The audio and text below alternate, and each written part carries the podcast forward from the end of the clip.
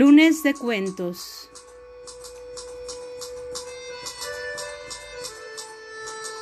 Lectura en voz alta. Voz Angie Torres.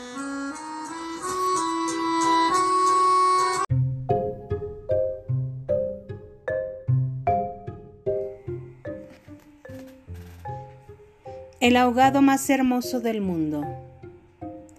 Gabriel García Márquez.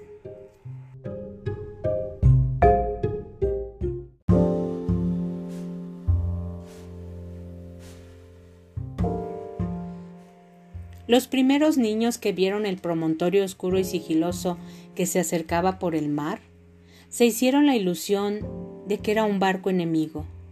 Después vieron que no llevaba banderas ni arboladura y pensaron que fuera una ballena pero cuando quedó varado en la playa, le quitaron los matorrales de sargazos, los filamentos de medusas y los restos de cardúmenes y naufragios que llevaba encima, y sólo entonces descubrieron que era un ahogado. Habían jugado con él toda la tarde, enterrándolo y desenterrándolo en la arena, cuando alguien los vio por casualidad y dio la voz de alarma en el pueblo. Los hombres que lo cargaron hasta la casa más próxima notaron que pesaba más que todos los muertos conocidos, casi tanto como un caballo, y se dijeron que tal vez había estado demasiado tiempo a la deriva y el agua se le había metido dentro de los huesos. Cuando lo tendieron en el suelo, vieron que había sido mucho más grande que todos los hombres, pues apenas si cabía en la casa pero pensaron que tal vez la naturaleza de ciertos ahogados es esa. Tenía el olor del mar y solo la forma permitía suponer que era un cadáver de un ser humano, porque su piel estaba revestida de una coraza de rémora y de lodo. No tuvieron que limpiarle la cara para saber que era un muerto ajeno el pueblo tenía apenas unas veinte casas de tablas, con patios de piedras sin flores, desperdigadas en el extremo de un cabo desértico. La tierra era tan escasa que las madres andaban siempre con el temor de que el viento se llevara a los niños, y a los pocos muertos que les iban causando los años tenían que tirarlos en los acantilados. Pero el mar era manso y pródigo, y todos los hombres cabían en siete botes. Así que cuando encontraron el ahogado, les bastó con mirarse los unos a los otros para darse cuenta de que estaban completos. Aquella noche no salieron a trabajar en el mar. Mientras los hombres averiguaban si no faltaba alguien en los pueblos vecinos, las mujeres se quedaron cuidando al ahogado. Le quitaron el lodo con tapones de esparto, le desenredaron del cabello los abrojos submarinos y le rasparon la rémora con fierros de desescamar pescados. A medida que lo hacían, notaron que su vegetación era de océanos remotos y de aguas profundas y que sus ropas estaban en piltrafas como si hubiera navegado por entre laberintos de corales. Notaron también que llevaba la muerte con altivez, pues no tenía el semblante solitario de los ahogados del mar, ni tampoco la catadura sórdida y menesterosa de los ahogados fluviales.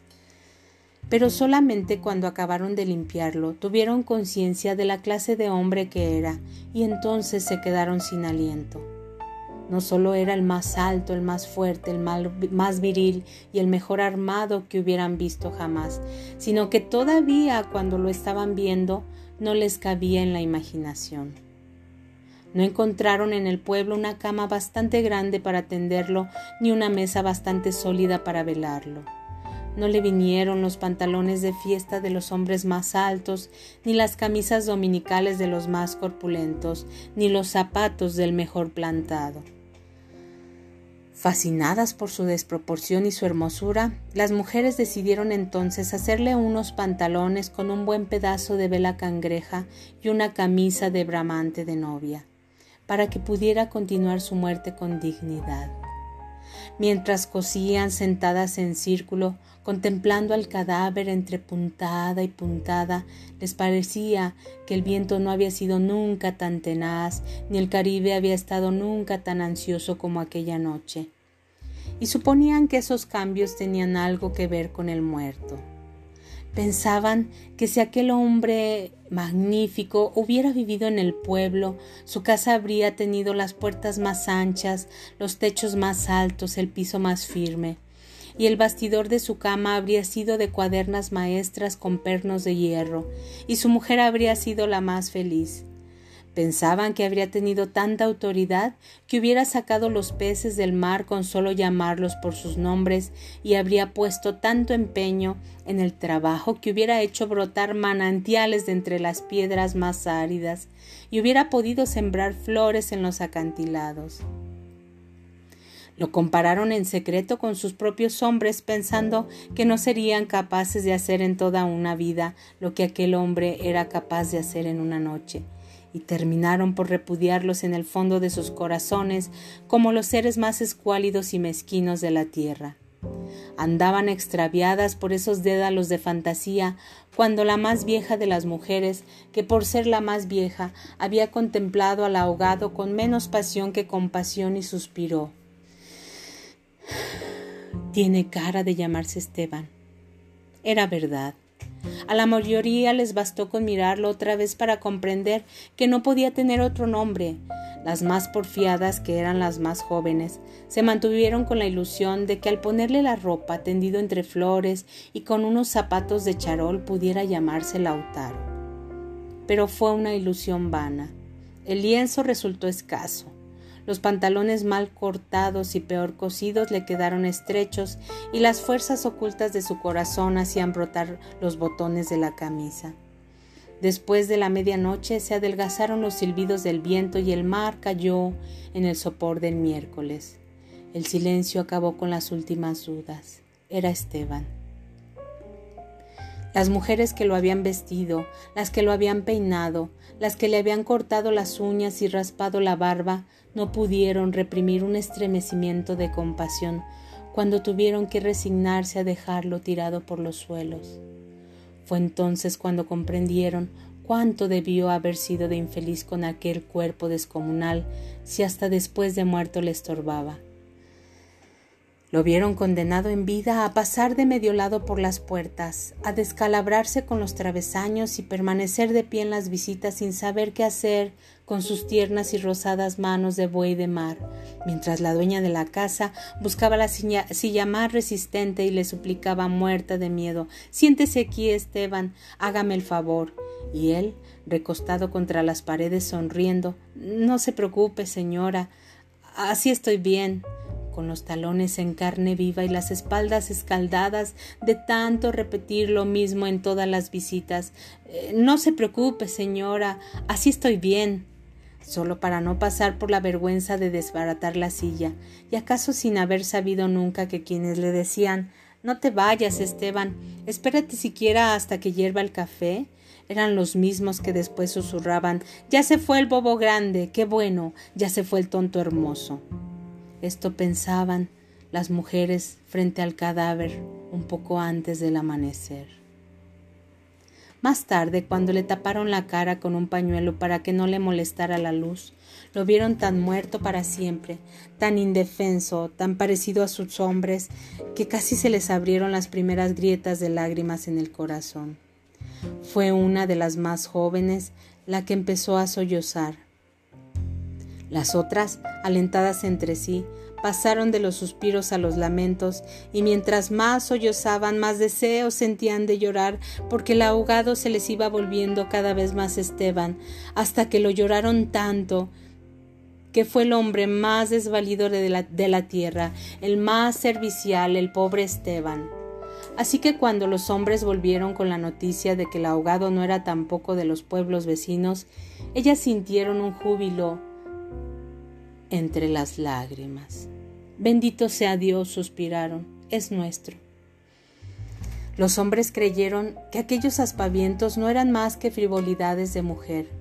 Cansados de las tortuosas averiguaciones de la noche, lo único que querían era quitarse de una vez el estorbo del intruso antes de que prendiera el sol bravo de aquel día árido y sin viento.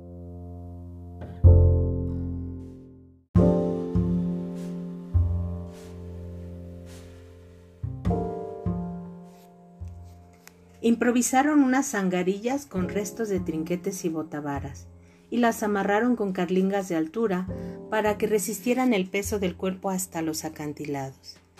Quisieron encadenarle a los tobillos un ancla de buque mercante para que fondeara sin tropiezos en los mares más profundos, donde los peces son ciegos y los buzos se mueren de nostalgia, de manera que las malas corrientes no fueran a devolverlo a la orilla como había sucedido con otros cuerpos. Pero mientras más se apresuraban, más cosas se les ocurrían a las mujeres para perder el tiempo.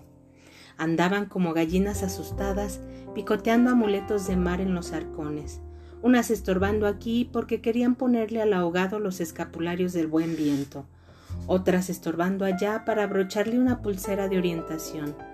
Y al cabo de tanto, quítate de ahí, mujer, ponte donde no estorbes, mira que casi me haces caer sobre el difunto. A los hombres se les subieron al hígado las suspicacias y empezaron a rezongar que con qué objeto tanta ferretería de altar mayor para un forastero.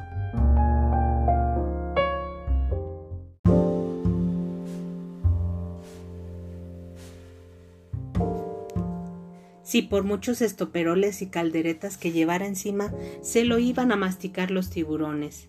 Pero ellas seguían tripotando sus reliquias de pacotilla, llevando y trayendo, tropezando, mientras se les iba en suspiros lo que no se les iba en lágrimas. Así que los hombres terminaron por despotricar que, que de cuándo acá semejante alboroto por un muerto al garete, un ahogado de nadie, un fiambre de mierda. Una de las mujeres, mortificada por tanta indolencia, le quitó entonces al cadáver el pañuelo de la cara, y también los hombres se quedaron sin aliento. Era Esteban. No hubo que repetirlo para que lo reconocieran. Si les hubiera dicho Sir Walter Raleigh, quizás hasta ellos se habrían impresionado con su acento de gringo, con su guacamaya en el hombro, con su arcabuz de matar caníbales, pero Esteban Solamente podía ser uno en el mundo, y allí estaba, tirado como un sábalo, sin botines, con unos pantalones de siete mesino y esas uñas rocallosas que solo podían cortarse a cuchillo. Bastó con que le quitaran el pañuelo de la cara para darse cuenta de que estaba avergonzado, de que no tenía la culpa de ser tan grande, ni tan pesado, ni tan hermoso.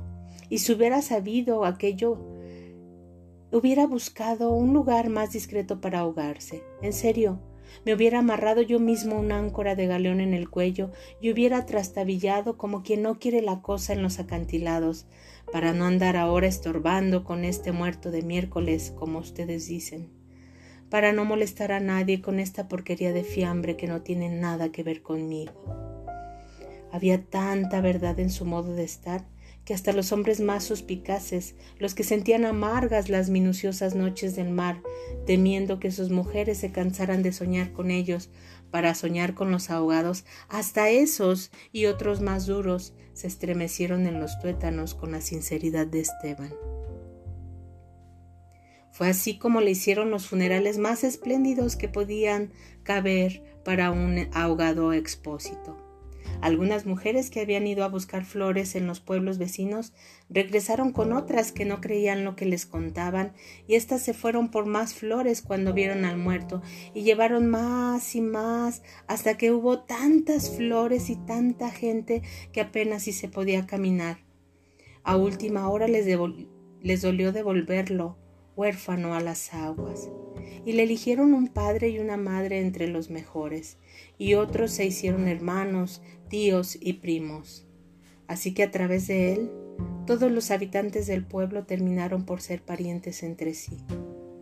Algunos marineros que oyeron el llanto a la distancia perdieron la certeza del rumbo y se supo de uno que se hizo amarrar al palo mayor recordando antiguas fábulas de sirenas mientras se disputaban el privilegio de llevarlo en hombros por la pendiente escarpada de los acantilados, hombres y mujeres tuvieron conciencia por primera vez de la desolación de sus calles, la aridez de sus patios, la estrechez de sus sueños.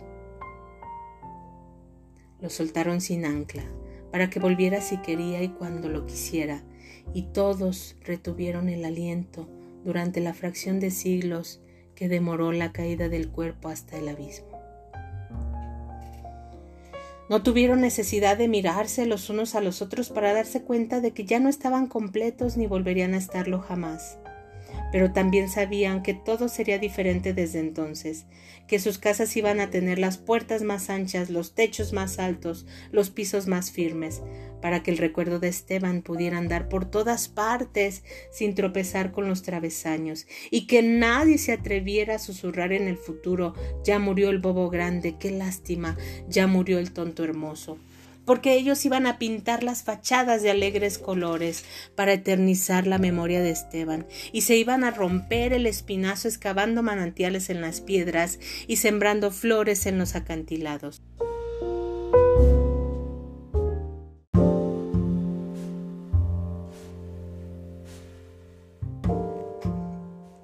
Para que en los amaneceres de los años venturos los pasajeros de los grandes barcos despertarán sofocados por un olor de jardines en alta mar, y el capitán tuviera que bajar de su alcázar con su uniforme de gala, con su astrolabio y su estrella polar, y su ristra de medallas de guerra, y señalando el promontorio de rosas en el horizonte del Caribe, dijera en catorce idiomas Miren allá, donde el viento es ahora tan manso que se queda a dormir debajo de las camas. Allá donde el sol brilla tanto que no saben hacia dónde girar los girasoles, sí, allá es el pueblo de Esteban.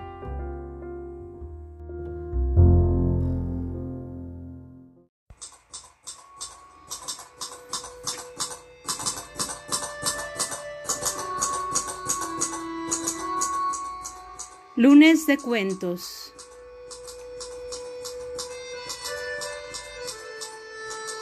Lectura en voz alta. Voz Angie Torres.